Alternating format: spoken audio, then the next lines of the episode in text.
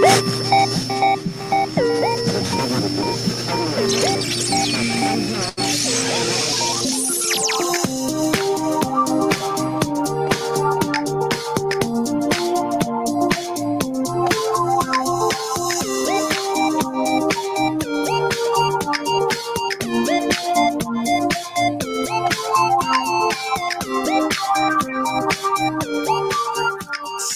Débrief de la rédac nouvelle formule. Ah là là, l'idée, oui, l'idée, elle est très simple. On va beaucoup plus loin qu'un rappel des épisodes passés dans, dans cet épisode du podcast enregistré chaque matin sur LinkedIn et, Twitch. Ça s'appelle Bonjour PPC. Si tu veux passer un matin d'ailleurs, n'hésite pas. On va beaucoup plus loin, c'est-à-dire qu'on demande à ceux qui, elles et ceux qui viennent le matin de trouver un fil rouge entre les épisodes de la semaine.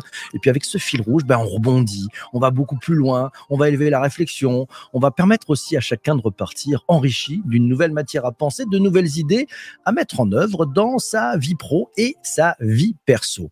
À mes côtés, au micro, ce jeudi, Charles Nastorg, invité spécial de la rédaction de Bonjour PPC. Bonjour Charles. Bonjour PPC. Eh ben, ça fait plaisir de te retrouver parce que tu commences à prendre ton rond de serviette et c'est bien cool. Euh, on démarre avec peut-être un peu rapidement le rappel du programme de la semaine qui était une semaine assez courte. On a eu deux épisodes cette semaine. Un premier, c'était pour le podcast MGMT Management Nouvelle Génération. On a parlé de l'onboarding des collaborateurs dans la Silicon Valley.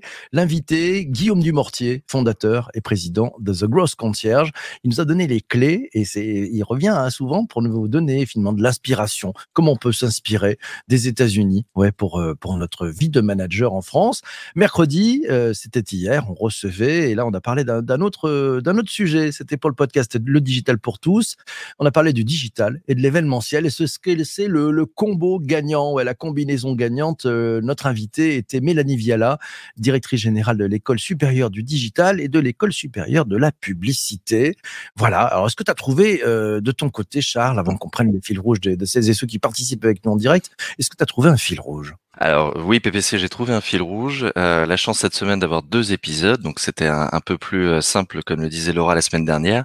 Donc mon fil rouge, c'est l'appartenance. Sur le premier épisode avec la Silicon Valley avec euh, Guillaume, qui, il y avait le onboarding, le fait d'accueillir les nouveaux arrivants dans, une entreprise. Et ça nous, ça nous a rappelé que ça nous sert à instiguer un sentiment d'appartenance à une équipe, à une entreprise, à travers des rites de passage, et que ce soit en Californie ou en France, chacun a sa façon de faire, mais ils sont bien là. Et dans l'événementiel digital avec euh, Mélanie Viala pour se connecter, c'était l'événementiel digital pour se connecter davantage, euh, qu'on soit présent physiquement ou à distance, pour faire partie du moment et de l'instant, non pas dans le sens de s'afficher, mais de bien vivre une expérience commune à d'autres gens connectés, que ce soit par une web app, une visio ou une poignée de main. Ben c'est super, ça fait pas mal de choses. Alors moi de mon côté, et puis on va prendre les, les, fils rouges. J'ai cherché un mot, c'est toujours compliqué hein, de chercher un mot qui fasse le lien entre les deux, et j'ai trouvé le mot empathie. Euh, le mot empathie parce que je me suis dit finalement entre ce que nous a appris Guillaume sur l'onboarding euh, dans la Silicon Valley, bah, c'est beaucoup d'empathie, c'est c'est aussi se mettre à la place du collaborateur qui arrive euh, pour l'accompagner, pour l'aider à, mieux découvrir l'entreprise, à faire ses premiers pas, à, le parrainer. Donc c'est l'empathie, on se met à sa place pour trouver. Et puis dans l'événementiel euh, et le digital, bah, c'est aussi un sujet d'empathie. Et Mélanie nous expliquait, j'ai trouvé l'approche très intéressante. Elle met ses étudiants dans, ouais, dans, dans une construction d'un événement avec le digital. C'est-à-dire que dans logique de faire et donc de se mettre aussi à la place de, des utilisateurs. Donc c'était empathie et puis bien sûr bah, derrière, si on tire le fil, c'est l'importance de l'expérience utilisateur, hein, à la fois dans l'onboarding et puis aussi euh, dans l'événementiel. Il y a les fils rouges. Euh, Belfegor nous a trouvé un fil rouge, c'est branché, voilà. Et puis tiens, un deuxième fil rouge, c'est celui de Vincent qui nous dit, euh, il a trouvé comme fil rouge valoriser la valeur. Intéressant, ça comme euh, comme sujet. Comment tu réagis? Valoriser la valeur? Sur la valoriser la valeur, on le voit rapidement avec Guillaume et il a tout à fait raison Vincent. On, on, entendait des exemples d'onboarding euh, dans la Silicon Valley où en fait euh, ils, mettaient en avant euh, la qualité des personnes, mais la qualité que eux-mêmes mettaient au service des clients de l'entreprise. Et donc tous les salariés étaient au courant de la, la qualité. Et ça c'est intéressant parce que du coup, c'est vrai qu'on peut se dire mais tiens, mais comment est-ce qu'ils travaillent, comment ça se passe? Mais en fait, les, les collègues étaient les premiers clients. je, je, crois que c'est ce que disait Guillaume, c'était c'était très important. Et c'est vrai que valoriser la valeur euh, dans le digital événementiel, c'est hyper important. On a l'impression aujourd'hui que ça se fait en deux claquements de doigts. D'ailleurs, même, je pense, euh, moi je le vois dans mon entreprise, il y a des gens qui me disent mais c'est simple, Charles, il y a juste à faire une visio et on fait machin. Non, non, non, il y a, il y a de la valeur parce qu'il te faut un réalisateur, il te faut un ingénieur son. Et en fait, tout ce qui semble se passer super bien. Euh, ça se fait pas aujourd'hui comme un claquement de doigts. Il faut valoriser ce savoir-faire et, je suis tout à fait d'accord avec Vincent sur le fait que hum, cette valeur-là, il faut la, il faut, faut la faire briller. Ouais, et puis, et puis tu as raison parce que, enfin, on reconnaît toujours, un événement qui se passe bien, on a l'impression que c'est naturel, etc. Et en fait, ça demande beaucoup, beaucoup de travail et beaucoup de professionnalisme. Et, c'est quand on, on, on sait qu'il y a mille choses qui peuvent arriver et pourtant tout se passe bien, c'est là qu'on reconnaît qu'on travaille avec des grands professionnels. Euh, donc euh, voilà, donc si un événement se passe bien, dites-vous qu'il y a des gens qui ont bossé derrière pour que tout aille bien et que surtout vous vous rendiez pas compte qu'il y a pu avoir quelques galères, mais le spectacle est show must go on. Vincent d'ailleurs poursuit en disant un événement, c'est mettre en valeur une personne et une entreprise, et l'onboarding, c'est mettre en valeur ceux qui arrivent. Tellement juste, tellement juste. Euh, on part sur des pistes d'ouverture. et ça t'a inspiré quoi ces deux épisodes, Charles? Première piste que ça m'a inspiré, c'est par rapport aux communautés. Euh, Aujourd'hui, elles sont, elles sont souvent moins grandes, mais euh, très nombreuses. Euh, je pense notamment, par exemple, à celle de la matinale, celle d'un événement récurrent, les ou les habitués du café à 10 heures, euh, celle des ceux qui adorent envoyer des gifs euh, sur WhatsApp. Euh, on a tous en tête un, dénominateur commun qui nous rapproche et qui parfois peut être un, simple timbre ou un métaverse. Euh, et c'est vrai que le digital a fait grandir ces communautés, soit en faisant des liens entre les passions existantes, soit en le créant tout simplement. Et c'est vrai que ça, c'est très intéressant. Moi, je partais du sentiment d'appartenance par rapport à mon fil rouge, mais c'est vrai que ça donne beaucoup d'idées par rapport au Web 3 avec le, le, le fait qu'effectivement on va devoir retrouver des manières de créer des liens avec les gens. Et euh, je repense à chaque fois à ce que nous disait Carlo Diaz avec la façon dont il imaginait des, des communautés avec le avec le NFT. Moi, de mon côté, effectivement, le, le, le truc qui m'a quand même marqué, c'est ce que fait Mélanie. Euh, J'ai trouvé ça très intéressant. C'est-à-dire qu'en fait, pour faire en sorte que les... Et ça peut s'appliquer aussi à l'entreprise, c'est un peu le rebond euh, qu'elle m'a donné. C'est-à-dire qu'elle elle met ses étudiants euh, dans un projet de construire un événement, un événement digital, physique, hybride, qui permet effectivement à tous de pouvoir participer et de pouvoir contribuer, d'amener chacun sa valeur. Et je trouve ça très intéressant je pense que c'est aussi dans des sujets de transformation quelque chose qu'on peut utiliser euh, dans, l'entreprise, dans vos entreprises. Euh, de se dire, bah, viens, on, met un peu tout le monde sur une même ligne de départ. Euh, on va construire un événement. Certains ont dit, mais j'ai jamais fait ça de ma vie. Et petit à petit, ça va permettre de, comprendre et d'aller sur l'expérience utilisateur, de comprendre comment on, euh, va minimiser. En fait, j'ai essayé de, faire un truc d'abord très simple avant de le, le, complexifier.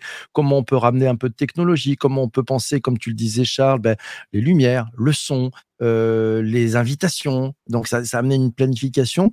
Et là, je me suis dit, bah, finalement, ce métier de l'événementiel, c'est un métier qui est extrêmement complet. C'est-à-dire qu'en fait, ça permet de, de, tout avoir, de tout traiter, de la logistique, du marketing, de la gestion budgétaire, euh, du management. C'est assez complet comme métier. Toi, tu pratiques ce métier-là, Charles. Qu'est-ce que tu en tires quelques années, euh, avec quelques années d'expérience sur le sujet? Euh, oui, c'est effectivement ça, c'est euh, c'est tout à fait ce que tu viens de dire parce qu'à un moment donné, il faut qu'on réfléchisse à comment on envoie les invitations. Ensuite, c'est comment je fais passer mon message. Ensuite, comment est-ce que les gens vont le recevoir? Est-ce que ce sera avec de la vidéo? Est-ce que ce sera avec un podcast? Et euh, c'est vrai que c'est touche à tout. Et la compétence clé qui se dessine en fait dans, dans ce, dans ce discours, c'est la chefferie de projet. C'est comment j'arrive à gérer autant de sujets à la fois et parfois qui ne communiquent pas ensemble, qui sont un peu en silo. Et euh, c'est vrai que c'est très intéressant l'événementiel parce que euh, pour ça, tu es obligé d'un moment donné de te mettre dans les chaussures de tes collègues pour comprendre leurs contraintes afin de pouvoir apporter une solution et de construire l'événement. Ouais, expérience hein, utilisateur et puis se mettre à la place de l'autre, de l'empathie. On en revient, on en revient à ça. Euh, Est-ce que tu vois une autre, une autre piste d'exploration par rapport à ces deux épisodes? Je suis allé un peu plus loin et c'est peut-être un sujet qui parlera à Vincent. Euh, et c'est pour bondir justement sur ce que disait Mélanie, c'est de développer des compétences par le fun. Il y a des moments de découverte, comme dans un onboarding, ça peut être fun et les événements peuvent l'être aussi. Il y a une méthode douce pour nous amener à travailler nos approches, que ce soit euh, les pour euh, les approches avec les IA ou des technologies. Et en fait, je trouve que ça en dit long sur le poids du divertissement et à quel point la pédagogie ce qu'on appelait les aspects ludiques, hein, la pédagogie par le jeu peut dédramatiser certains manques, comme l'a fait par exemple Mélanie. Vous avez jamais fait, ben, c'est pas grave, on va apprendre ensemble. Et par exemple, un autre cas là que j'ai en ce moment, tu sais pas coder en Python, pas grave, on va faire un jeu et à la fin tu sauras faire. Alors c'est caricatural, mais je trouve que c'est surtout efficace que et ça me fait poser la question est-ce qu'au final est-ce vraiment du divertissement, simplement une nouvelle méthode d'engagement?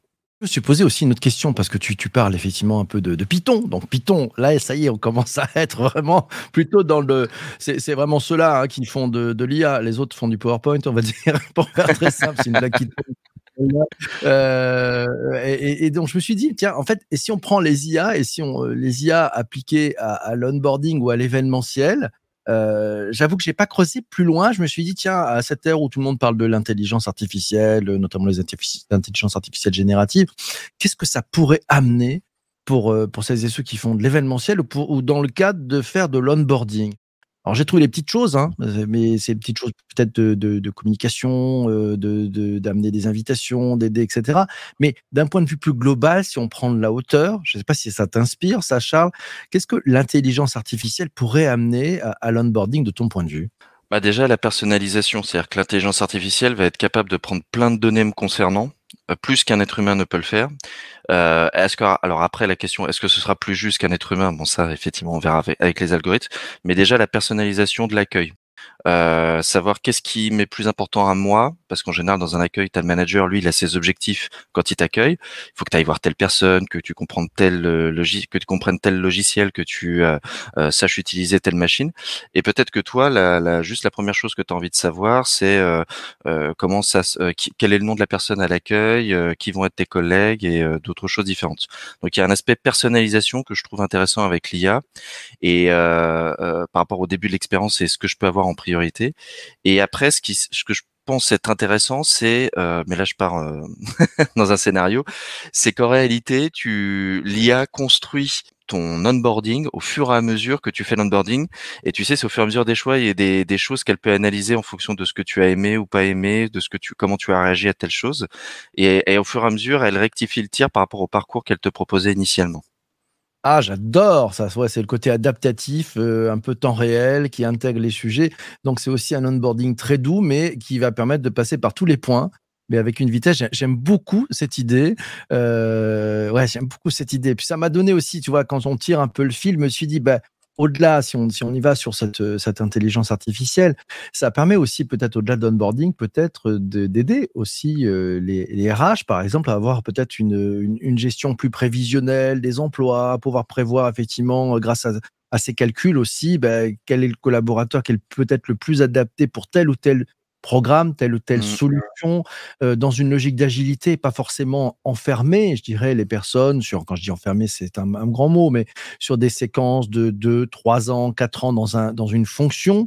Là, peut-être, ça permettrait de fluidifier aussi une certaine agilité euh, au service des projets pour pouvoir euh, finalement revisiter aussi des équipes agiles, tu vois, mais grâce à de l'IA, ben, pouvoir mélanger effectivement les talents euh, mmh. dans, l'entreprise. Voilà, donc c'est, je tire le fil, je ne sais pas si on ira jusque-là, euh, mais c'est possible. Tu as raison.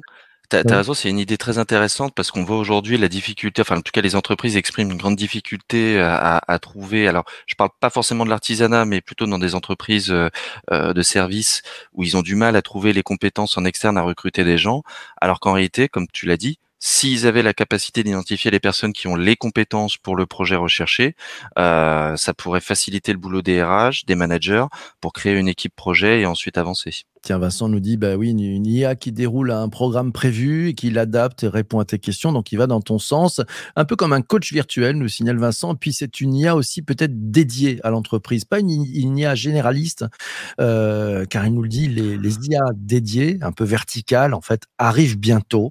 C'est peut-être la prochaine génération, effectivement, des IA qui sont des IA spécialisées, mais qui vont savoir travailler entre elles. Et c'est peut-être mieux d'ailleurs qu'elles soient spécialisées. Sinon, je sais pas comment tu réagis à ça, Charles.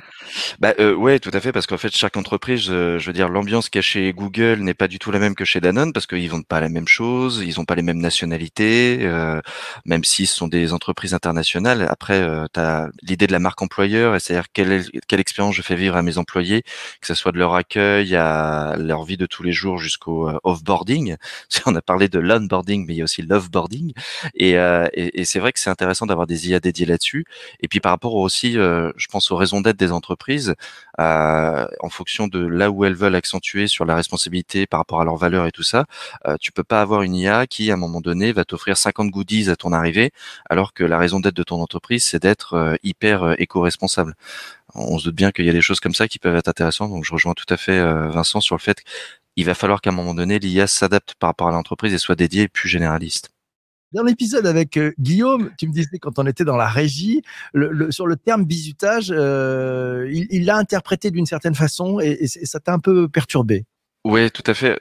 Pour moi, le bizutage n'est pas quelque chose de négatif. C'est vrai qu'on en parlait dans les médias parce qu'il y a des excès euh, et effectivement qui sont plus proches, comme le disait Guillaume, d'une humiliation que d'un vrai bizutage qui est un rite de passage. Euh, et, j'en parlais avec un ami euh, hier qui est, qui est dans l'armée. Et dans l'armée, vous avez des rites de passage par rapport au fait d'entrer. Et c'est vrai que parfois certains rites peuvent paraître un peu bizarres, mais ce sont des traditions qui viennent de. Et quand je lui ai parlé de, du rite de passage de Google avec la casquette et la petite hélice derrière la tête, il m'a dit mais c'est ridicule. Euh, enfin, la personne passe pour un débile. Euh, et, et c'est vrai que quand il m'a dit ça, je me suis dit c'est marrant parce qu'en fait, quand tu es dans le dans l'esprit Google, t'es à fond dans le truc, tu prends pour argent comptant ce truc-là. Et en même temps, je me suis dit c'est un regard très européen. Euh, parce que dans la culture anglo-saxonne, on ne te juge, on, te juge pas. En tout cas, on, tient moins compte de ton apparence et, euh, comme le disait Guillaume, c'est plus un, signe de repère commun à tout le monde pour dire tu es nouveau. Mais avec le regard franco-français, moi-même hier, je me suis dit mais en fait non, c'est quand même plus proche de l'humiliation que et en fait euh, voilà, c'était très intéressant cette notion de bizutage et, et on voit à quel point l'impact culturel, euh, enfin du coup, je m'en suis rendu compte moi-même euh, a, une grande importance là-dessus. C'est vrai que c'est très intéressant ce, regard et comme quoi on ne pourra pas appliquer ce type d'onboarding partout sans euh, anticiper les conséquences ou les regards de chacun. Ouais, alors c'est, tu, fais bien de le souligner.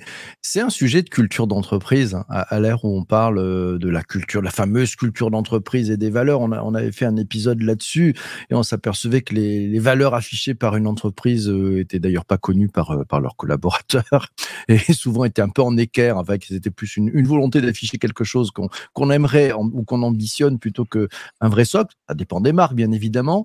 Euh, et, et, là, on le voit, c'est une culture d'entreprise. C'est-à-dire que bah, ceux qui sont Googlers, euh, les nouveaux là, euh, les Nooglers d'ailleurs, je crois qu'ils appellent ça comme ça, euh, ce que nous disait Guillaume, bah, il l'accepte. Ça fait partie aussi du rite de passage de cette culture d'entreprise et, c'est un, bizutage mais, gentil qui est plutôt un, une logique culturelle.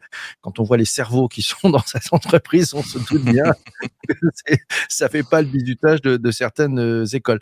Tiens, intéressant, si Mohamed nous dit mettre de l'artificiel dans la gestion de l'humain, est-ce que c'est pas contradictoire? Tiens, ça c'est un beau débat merci euh, de nous poser cette question, Euh, moi, je pense pas que c'est contradictoire. Je pense que c'est extrêmement complémentaire, mais dans le sens où ça vient enrichir l'humain. C'est-à-dire que c'est euh, un assistant, c'est au service de l'humain pour pouvoir permettre à l'humain d'aller plus loin, plus vite mais ça doit rester à, à, à la main de l'humain. Je sais pas ce que tu en penses, Charles. Oui, en fait, je pense qu'il faut le. Je pense peut-être c'était peut-être euh, l'idée de, de Mohamed, c'est qu'il faut surtout pas mettre de superficiel. Là où l'artificiel, en fait, c'est juste pour parler de dématérialisation de de, de, de concept.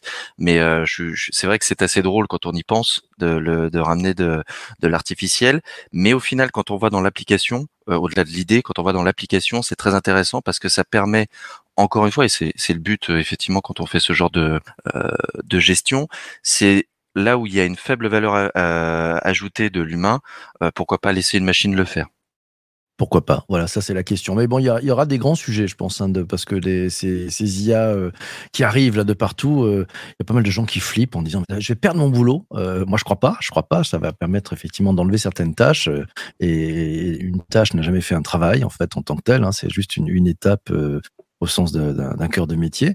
Mais il y a, cette appréhension-là à, à, gérer. Et je pense que si les gens, effectivement, ne, ne, prennent pas ça par la main et ne bougent pas, là, ça peut être compliqué Euh, voilà, bon, c'est mmh. mon point de vue. Je sais pas si tu le partages. Bah, développer les compétences, tout simplement. Aujourd'hui, vous êtes euh, à ce niveau-là. La machine peut faire la même chose, mais en revanche, vous, si vous apprenez des choses, vous allez pouvoir gérer la machine et de nouvelles choses en plus. Donc, on, on en revient toujours à ce sujet de euh, et, et c'est très intéressant parce que les caissières, notamment, ça a été le grand débat et, et ça continue d'ailleurs d'être un débat. Euh, est-ce que les caisses automatiques vont remplacer les caissières ou est-ce qu'elles vont venir compléter leur travail ou leur faire apprendre de nouvelles choses? Un vrai débat, un vrai débat, un vrai débat, effectivement, à poursuivre. Euh, bon, on va, on va finir cet épisode du débrief de la rédac, nouvelle formule. Euh, lundi 1er mai, bah, vous aurez droit à faire un gros dodo. Voilà, ça c'est sympa, profitez-en. Faites un grand pont, débranché, déconnecté aussi. On se retrouvera mardi 2 mai euh, à 7h20 avec Paul Mougineau, qui est le cofondateur de BEM Builders. On va parler du Web 3 et de l'IA. Quand, quand le Web 3 et l'IA se rencontrent, quelle prochaines étapes. Ça va donner quoi quand ce Web3 et cette IA sont en train de se rencontrer? Ça tombe bien, euh, Paul est vraiment expert dans le sujet, il maîtrise bien les deux sujets, donc il va nous raconter tout ça. Et puis on se retrouvera aussi euh, mercredi 3 euh, mai, 7h20 en direct sur, sur LinkedIn et sur Twitch. on parlera du numérique pour réduire les disparités. L'invité, Martine Lejosec, présidente de l'Association française du féminisme. Et puis, nouveau débrief de la rédac, nouvelle formule. Ça sera jeudi 4 mai à 7h20 avec au micro Christian Bellala. Il sera avec nous, le membre historique de la rédac. Voilà, c'est ben, web, web 3 et IA, le nouveau couplet, le nouveau couplet. C'est sûr que c'est certain, c'est plutôt bien. Euh, tiens, Laura, tiens, un petit rebond, tiens aussi, nous dit, euh, elle adore que certains magasins aient mis en place les caisses papotage à l'envers des automatiques et à côté. Et merci Laura de signaler ça. Les caisses papotage, c'est celles où on peut avoir un peu plus de relations humaines j'ai trouvé ça très intéressant euh, et on voit qu'il y a des personnes qui viennent chercher de la relation humaine. Hein. C'est très important aussi pour certains euh, qui vont même dans des supermarchés acheter du pain, voilà, mais parce qu'ils ont besoin d'avoir du monde, d'avoir du lien. Et, c'est vrai que c'est important. Donc euh, bien vu effectivement et les équipes marketing qui ont, bossé sur ce sujet, je pense qu'elles ont bien compris aussi ben voilà le besoin de certains de leurs clients. Expérience utilisateur là encore. Merci à vous tous, merci à toi Charles pour ce super débrief de la rédac nouvelle formule tu prends ton rond de serviette, tu prends ton rond de serviette. Et en plus, on a eu quelques problèmes techniques, mais bon, ça, fait partie de la vie du live. Mais bon, c'est pour ça qu'on aime le live, c'est vivant. Voilà. Sinon, si c'était tout parfait, tout machin, tout lisse, bon, ça aurait un peu moins de valeur. Voilà. Merci à vous tous. Merci euh, à toi d'avoir écouté cet épisode du podcast jusqu'ici. Je te laisse. On se retrouve le mardi matin à 7h20. Ciao, ciao, ciao.